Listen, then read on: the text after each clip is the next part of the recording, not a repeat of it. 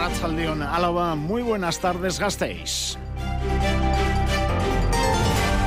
Araba Gaur en Radio Vitoria, con Ismael Díaz de Mendivil.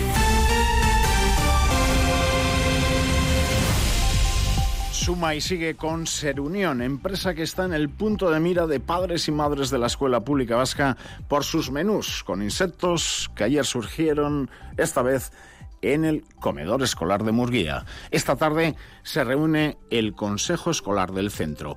Miércoles en el que les avanzamos las alegaciones de la plataforma Proyecto ONI es contraria al parque fotovoltaico en Arracho, Barrundia. Consideran que el parque solar no respeta ni distancias a cascos urbanos ni joyas naturales como el Robledal entre Durana y Arzudiaga. En Juntas Generales, por otra parte, se presenta el presupuesto más alto de la historia en políticas sociales y en cultura. Radio Victoria les avanza hoy un descubrimiento, la partitura Pasodoble Flamenco Vitoria partitura inédita que va a ser interpretada este verano por primera vez por la banda municipal de Vitoria-Gasteiz. Y en deportes, en Radio Vitoria les contó ayer que Araba va a contar con una etapa de la próxima Vuelta Ciclista a España. Rafa Ungui, Arrachaldeón. Arrachaldeón. Hoy con qué venís en Mungui. Bueno, pues con Dani Díez, que ha hablado de ese partido de Mónaco del eh, viernes, de cómo le va con Dusko, le va bien, por cierto, de que va a cumplir 100 partidos en Euroliga con el del eh, el viernes ante el conjunto monegasco, también con Gracia Alonso de Armiño, exjugadora de Araski, ahora en IDK y Derby a la vista el sábado en en eh, Mendy, Zorroza, S, Araski y DK. Y ojo, porque eh, vamos a hablar del futbolista de moda en Albiazul, Isma, Samuel Morodion, marcó ayer el único gol de la selección española sub-21, se va a enfrentar a su ex equipo, el Granada, hoy vamos a ir a Andalucía y le vamos a preguntar a uno de sus descubridores, por ejemplo, por qué ni el Betis ni el Sevilla se hicieron con esta perla que parece que va a volar muy, muy alto en el fútbol internacional. Bueno, es miércoles, qué importantes son los puntos del viernes, Mungi, porque Samu creo que su futuro no va a estar en Gasteiz. Vamos a disfrutarlo mientras esté por aquí, Isma. Esa es una buena reflexión. Mungi, es que ricasco. Escuchan Araba Gaur en Radio Victoria, en el control técnico Norberto Rodríguez. Estamos a miércoles 22 de noviembre 2023. Les habla Ismael Díaz de Mendivil. Araba Gaur.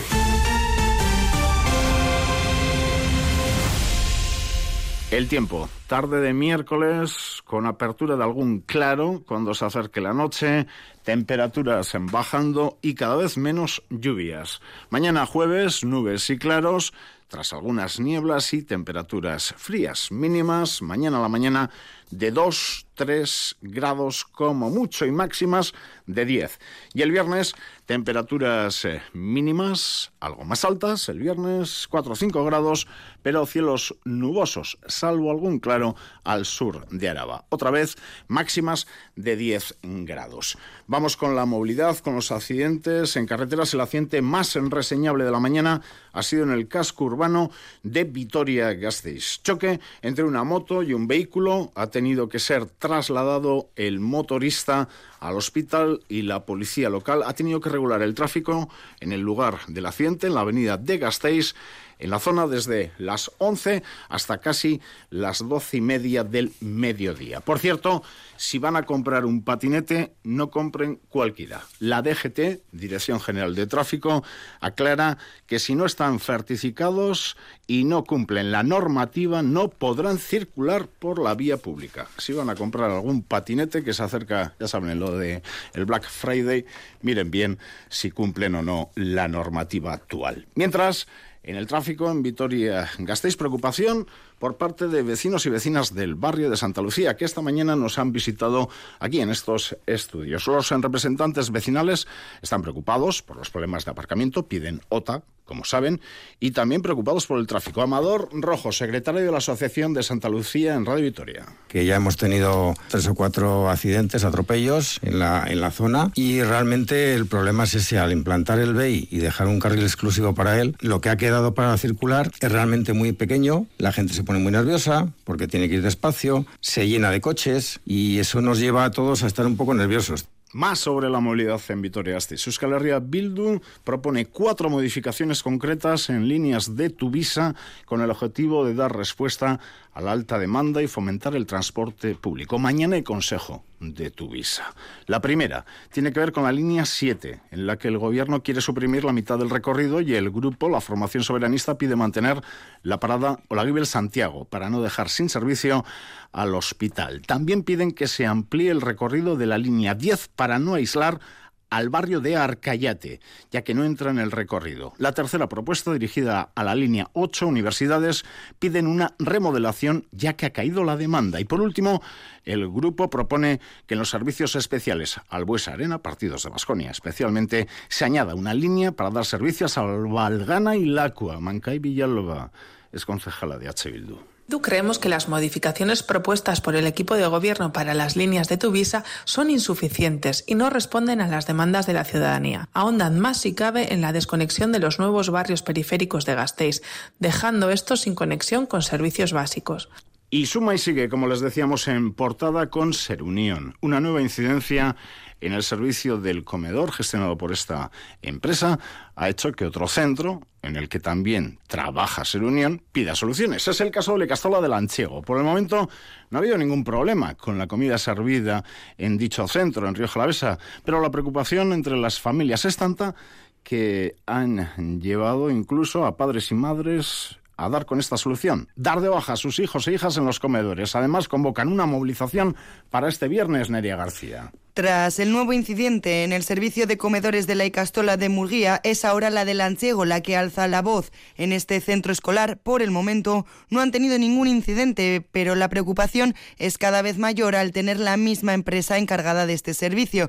Es por eso que han convocado una movilización para este viernes a las cuatro y media frente a la Icastola de la localidad. Coldo Galarreta es el responsable del comedor los padres por los medios y todos se han enterado de todo y, al final se han querido movilizar pues para que sus hijos tengan una alimentación de calidad. Y la preocupación es grande y algunos se han, se han tenido que hasta que desapuntar el comedor y irse a casa a comer vamos desde Denon Escola piden transparencia al gobierno vasco. Lourdes Serrasti, presidenta, explica que lo que quieren es poder formar parte en las decisiones de un servicio tan importante. No nos permiten acceder a esa información y aunque buscamos la manera de hacerlo a través de lo que las normas y la ley nos permite hacerlo, necesitamos estar más pendientes, conocer más la realidad de primera mano.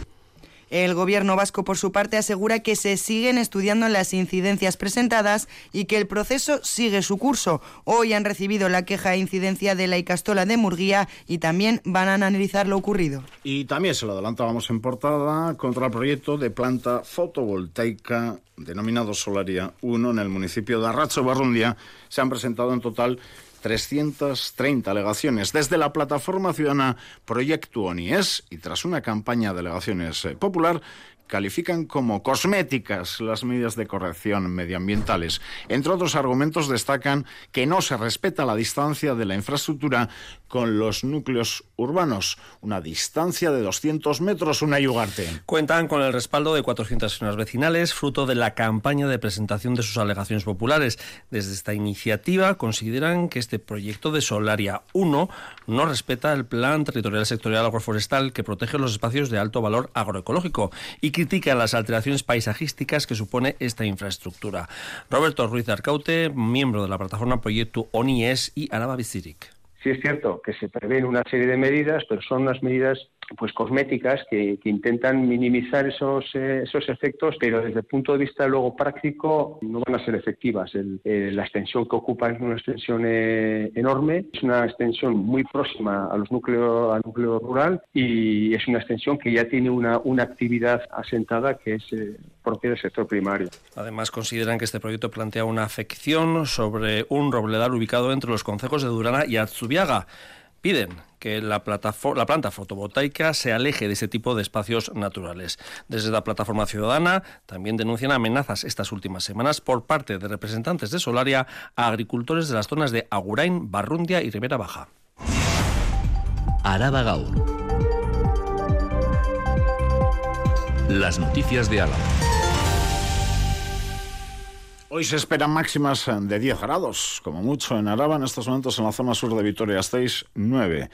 Departamentos, presupuestos, juntas generales, presupuestos del Ejecutivo Foral. El Departamento de Igualdad Euskera cuenta con casi 31 millones de euros en el proyecto de presupuestos de cara al año que viene, de los cuales 16 y medio se van a destinar al organismo autónomo de bomberos de Álava. Se rehabilitará íntegramente el Parque de Bomberos del Audio, para lo que hay prevista una partida de casi 5 millones de euros y se va a llevar a cabo una importante inversión en material de extinción de incendios, entre lo que destacamos un medio aéreo que permitirá llegar a lugares de difícil acceso. Isabel Irigoyen. Serán en total 31 millones de euros que se repartirán entre igualdad, euskera y gobernanza, lo que supone cerca de un 5% más que el presupuesto anterior. La mayor parte se destinará al organismo autónomo de bomberos, que contempla inversiones en la mejora de las UCEUS del territorio y la compra de material de extinción de incendios. Es Yone Berriazábal, diputada foral del departamento. Se han previsto 275.825 euros, dándose un incremento de un 93,89%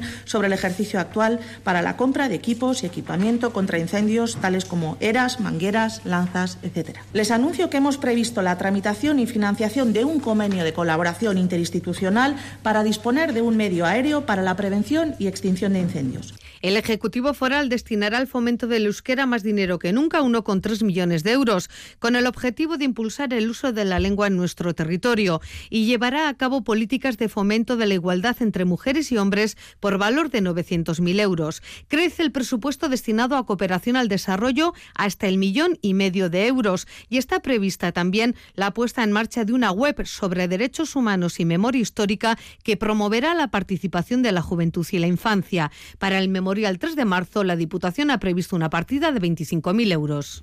Hablando de bomberos, vamos a cambiar radicalmente el guion y nos vamos a ir hasta el Ayuntamiento de Vitoria-Gasteiz porque también de bomberos se acaba de hablar en eh, comisión pública en el Ayuntamiento Gasteiztarra. Como saben, los bomberos en manifestaciones, en concentraciones, pedían al Ayuntamiento de la capital alavesa que lo que recoge el consistorio por las aseguradoras se ha empleado en inversiones en Aguirrelanda. Haber quedado de sí ese punto en el ayuntamiento, Adrián Nicolau, Adrián Arrachaldeón. Caiso Arrachaldeón, sí, como sabrán, hace casi dos semanas los bomberos de Vitoria demandaron al ayuntamiento para reclamar más inversión. De su demanda se han hecho eco hoy dos grupos de la oposición.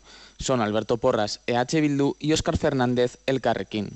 Usted ha dicho que, que no está mal el, el parque de bomberos, ¿no? que está relativamente bien bueno, pues eh, se trata de que la ciudadanía y el resto de personas haga, piensen quién tiene más razón, si el concejal que dice una cosa o las personas que trabajan ahí que dicen la absolutamente contraria. De todas las versiones hay una, una realidad. Y es que ahora mismo la, la plantilla no cuenta con las mejores condiciones para realizar un trabajo tan básico como son la extinción de, de incendios. Insisto, yo me denoto a, a, los datos que usted daba hace dos, dos meses. Por su parte, el concejal de seguridad, Iñaki Gortubay, afirmaba que tanto las instalaciones como los equipamientos están, decía, razonablemente bien. Y en este sentido, hacía una propuesta. No tengo ningún problema y les voy a lanzar un emplazamiento. Pues vamos a ver el parque de bomberos. Yo he estado en el parque de bomberos y lo conozco y me parece que se puede trabajar dignamente. Pero no tengo ningún problema en que ustedes lo visiten, lo veamos todos y decidamos. Creo que vamos a llegar a esta conclusión es mejorable, se pueden mejorar cosas, pero aquí se puede trabajar. Sobre la demanda interpuesta aseguraba estar tranquilo ya que existe un informe, anunciaba, que demuestra que entre 2018 y 2022 se ha invertido más de lo que se ha ingresado por las aseguradoras. La comisión, por cierto, nos dejaba también datos de delitos en octubre. Han aumentado en un 280% los delitos de lesiones respecto al mismo mes del año pasado. Los delitos contra la libertad sexual, en cambio, bajaban en un 71%.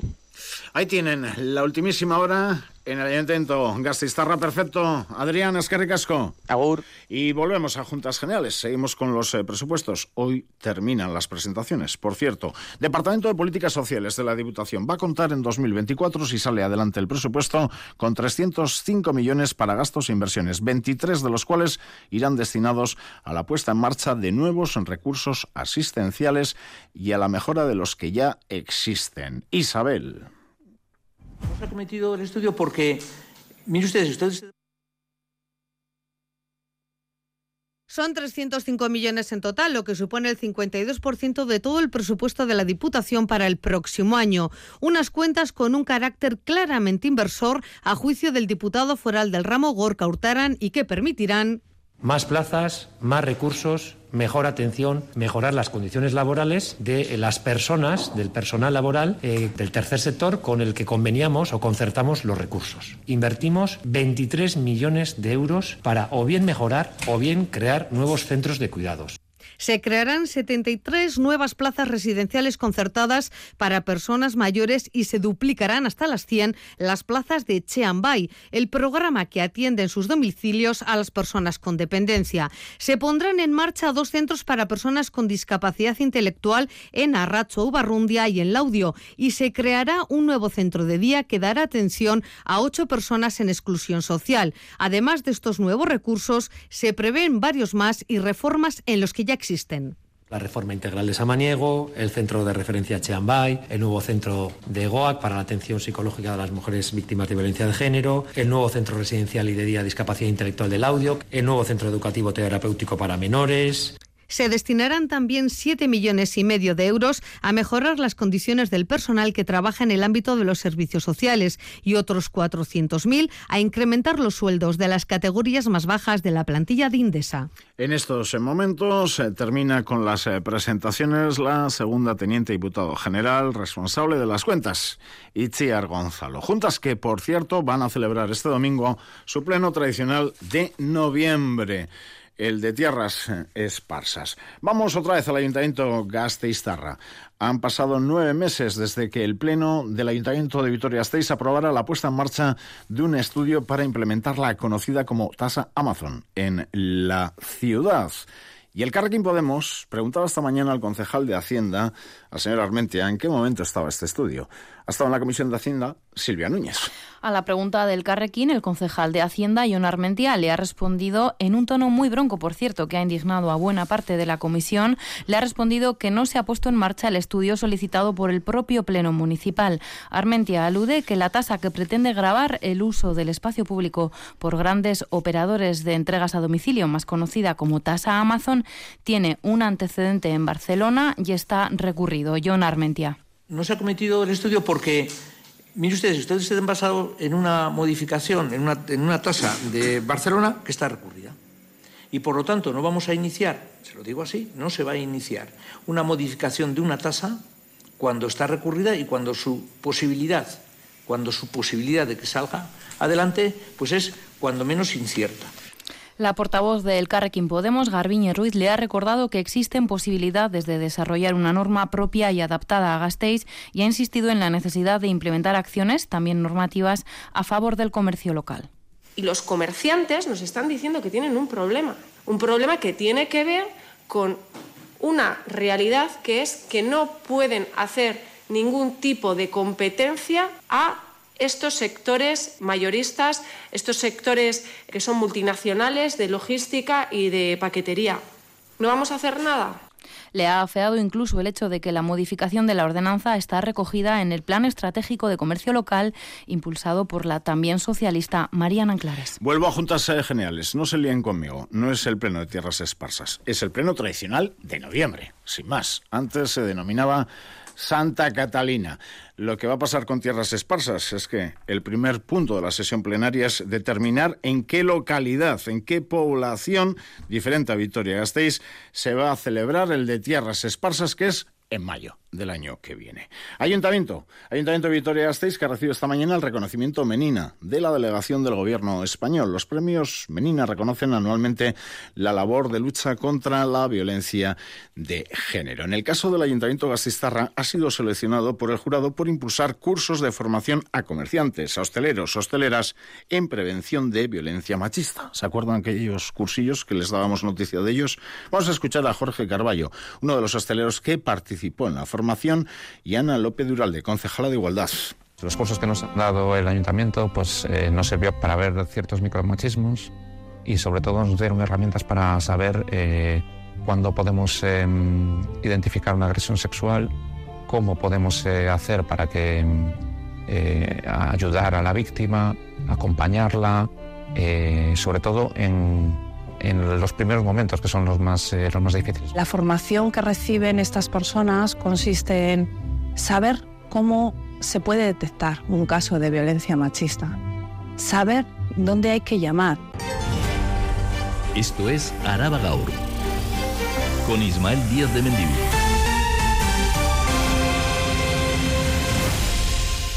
Laboral. Los y las trabajadoras de laminaciones Arregui piden medidas para garantizar el futuro de la planta y piden transparencia en la gestión. ¿Se acuerdan de aquel conflicto tan largo en laminaciones Arregui? El grupo Felsal, que pertenece a la empresa, se encuentra en un proceso de cambio de titularidad y propiedad. Y los trabajadores reclaman pues más información por parte de la empresa. Anuncian que van a poner en marcha una dinámica para denunciar la situación. David García, presidente del Comité de Empresa de Laminaciones Arregui impotencia que mientras en otras comunidades autónomas los gobiernos autonómicos sí que han podido han mediado para poder celebrar reuniones con la nueva propiedad, con la implicación directa de los mismos, y aquí se presume imposible. Y ante la sospecha de que la oficialidad del cambio de propiedad va a ser inminente, desde el Comité de Laminaciones Arregui eh, anunciamos que vamos a poner en marcha una dinámica para socializar y denunciar nuestra situación, situándola en tres, en tres niveles, a nivel local, a nivel autonómico y a nivel de, de Estado. Más noticias con una Ugarte, Euskal Herria Bildu y el Carrequín Araba piden la paralización de la construcción de la variante de Leguti. Los dos grupos junteros han registrado una iniciativa en la Cámara Foral ante el malestar manifestado por la Junta Administrativa Local. Además, ambas fuerzas políticas apuntan a que este proyecto dejará el municipio con una única salida para el, por el casco urbano y eh, además eh, pasará por delante de un centro educativo. Drástica bajada de la campaña de vendimia de Arabaco Chacoliña. Esta denominación de origen ha recogido un 50% menos de lo previsto en el balance de fin de vendimia, las ocho bodegas han recolectado casi 395.000 kilos, una merma debido a una primavera y verano muy irregulares en lo meteorológico. Antonio Merino, gerente de Araba Coliña en abril hubo una helada terrible de la que pensamos que podríamos recuperarnos, pero no ha sido posible. Las temperaturas medias han sido muy bajas, no ha habido posibilidad. Y hemos tenido problemas en la floración y al final, bueno, pues no lo habíamos valorado y nos hemos llevado una sorpresa tremenda, ¿no? Pues fíjate, hemos caído la mitad del año 22 a este año y premio a la excelencia para la unidad del sueño de Osi Araba. Reconocimiento Best in Class a la calidad asistencial otorgado en Valencia por la Gaceta Médica y la Cátedra de Innovación y Gestión Sanitaria de la Universidad Rey Juan Carlos. Este servicio está conformado por más de 25 profesionales, atiende a 10.000 pacientes al año y realiza más de 50.000 diagnósticos.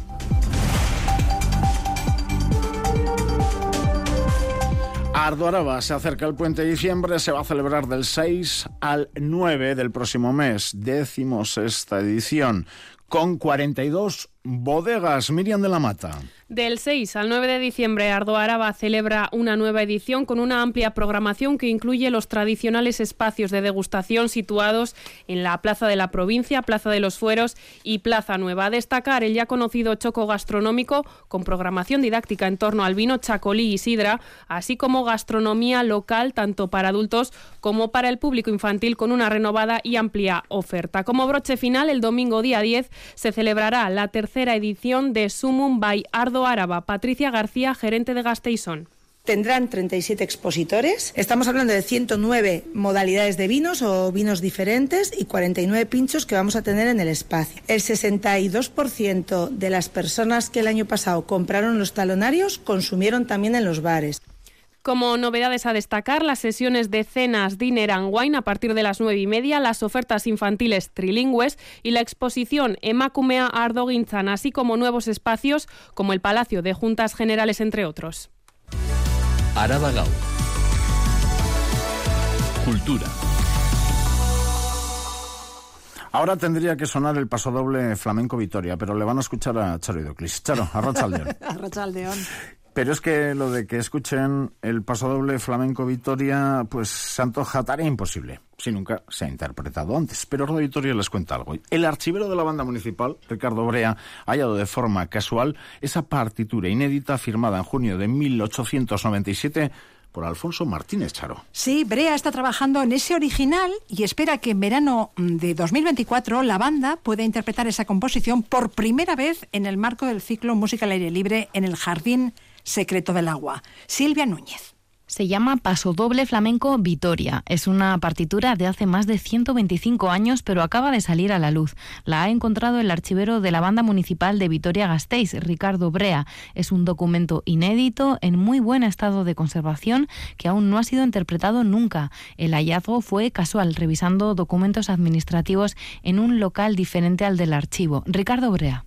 Y en un sobre mm, así hecho como a mano, no estos sobres ahora modernos, un sobre con pegatinas y sellos y demás, pues descubrí que, había una partitura manuscrita y unas partichelas eh, que estaban en otro lado de, de lo que es el sobre. Esta composición la firmó el compositor Alfonso Martínez en junio de 1897 y tras este descubrimiento será interpretado por la propia banda municipal el próximo verano. Por eso estamos ilusionados en, bueno, en de momento pasarla eh, a, digital y pues yo creo que en la temporada de verano en el Jardín Secreto del Agua pues la presentaremos y el público de Vitoria pues podrá pues eso eh, escucharla y decidir a ver qué tal está este paso doble. Este paso doble flamenco, su partitura, es ya la más antigua del archivo de la banda municipal. Y no abandonamos el archivo de la banda municipal. Escuchan a Iván Fernández, tubista de la banda. Interpreta el estudio número 30 para tuba del músico bilbaíno Ignacio Luis García Luque, niño de la guerra que vivió durante buena parte de su vida en la entonces Unión Soviética. Hoy se ha cumplido su deseo, donar a Euskadi las partituras que compuso en la estepa rusa. Y lo ha hecho a los fondos documentales de la banda municipal. Tras su fallecimiento en 2021, la Asociación Hispano-Rusa SEVER se puso en contacto con la institución Gastisterra y hoy, día de Santa Cecilia, se han llevado a efecto la entrega de esa partitura. Miriam de la Mata. Ignacio Luis García Luque tenía un anhelo, que sus partituras fueran depositadas en Euskadi. Hoy, día de Santa Cecilia, día de los músicos y músicas, por lo tanto, es un día de doble celebración. García Luque, niño exiliado, viajó en el Habana, barco que trasladó a niñas y niños vascos en la época de la Guerra Civil Española. Vivió en Rusia la gran parte de su vida y allí falleció. Desde muy pequeño empezó sus estudios musicales en Moscú, primero con la tuba y más tarde con el trombón. En 1953 escribió los estudios para tuba que hoy se han depositado en el archivo de la Manda Municipal de Música de la mano del Centro Español de Moscú, del que también era miembro. Elena Alexandrova, presidenta de la Asociación Sociocultural Hispano-Rusa SEVER, y Luis Orduña, director de la banda municipal. Ha escrito en 1952 o 53 72 ejercicios musicales. Me gustaría agradecer de mi corazón también porque en Niños de Guerra es nuestra historia común, es nuestra cultura común y esta nuestra música común, esto que tiene que unirnos y que nos une. Son estudios para tuba sola, es decir, no hay acompañamiento. Estos 72 estudios ya están a disposición de los, de los tubistas de la banda municipal de Gasteiz. Y en día de Santa Cecilia no hay dos sin tres más. Banda Municipal de Vitoria-Gasteiz. Siete y media de la tarde ofrece el segundo concierto de la temporada en el principal Anchoquia. Su título, Descubriendo Nuevos Lugares. Las tres obras que se van a interpretar son de Óscar Navarro, el compositor residente de la temporada 2023-2024 de la Banda Municipal de Música, y él va a ser el encargado de ponerse al frente de los músicos de la orquesta. Ejercerá de solista el clarinete Lander Fernández. Y más música un concierto donde no solamente vamos a escuchar música, sino que vamos a poder verla, porque tiene unas partes súper, súper importantes, visuales, ¿no? Hay muchas cosas en la banda que van a ocurrir en las obras que no solamente son eh, a través del sonido, sino la parte visual va a ser muy importante. La obra es un reto, sale de lo que es el concierto clásico de tres movimientos.